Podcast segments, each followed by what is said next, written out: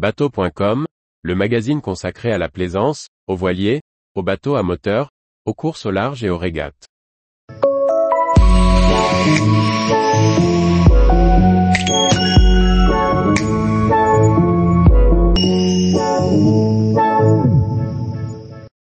Éric Tabarly, figure de la voile, dite paraît dans la nuit du 12 au 13 juin 1998. Par François-Xavier Ricardou. Il court des rumeurs assez folles autour de la mort du célèbre marin Éric Tabarly.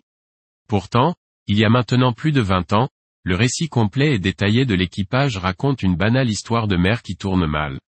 Dans la nuit du 12 au 13 juin 1998, il y a plus de 20 ans, Éric Tabarly disparaissait en mer. Naviguant à bord son Penduic qu'il convoie en équipage direction l'Écosse pour participer à un rassemblement des voiliers dessiné par l'architecte naval William Fife, le père du Penduic. À bord du bateau se trouve le photographe de mer Erwan Kéméré, un couple ami, Antoine et Candida Costa, et un autre ami, Jacques-André Rebec. Outre Éric Tabarly, seul Erwan Kéméré a une bonne connaissance du bateau. C'est d'ailleurs lui qui est à la barre durant la manœuvre fatale. Au cours d'une manœuvre pour réduire la voilure à l'approche de la nuit, la corne qui bat au vent vient taper Eric Tabarly contre la poitrine et le projette à la mer. Pour éviter toute controverse et fausse information, l'équipage en accord avec Jacqueline Tabarly, le femme du marin, ont publié quelques jours après un communiqué circonstancié des faits que nous reproduisons ici. C'est la volonté de Madame Tabarly de n'accorder aucune interview, mais de faire un papier pour révéler la vérité. Penduic rejoignait Fairlie, en Écosse, pour participer à un rassemblement des plans Fife. Parti de Newlyn, près de Penzance, vendredi en fin de matinée, Penduic fait route au nord après avoir doublé Land's End. Le vent forcissant progressivement, ont été amenés, au fur et à mesure, le flèche et le flying jib, deux voiles de beau temps, et deux riz ont été pris dans la grand voile. À 22h30, Eric Tabarly décide d'amener la grand voile et de gréer la voile de gros temps. Il demande à tout l'équipage d'être à la manœuvre. En fin de l'affalage de la corne, un coup de roulis alors qu'on allait la saisir a provoqué un balancement de tribord sur bâbord.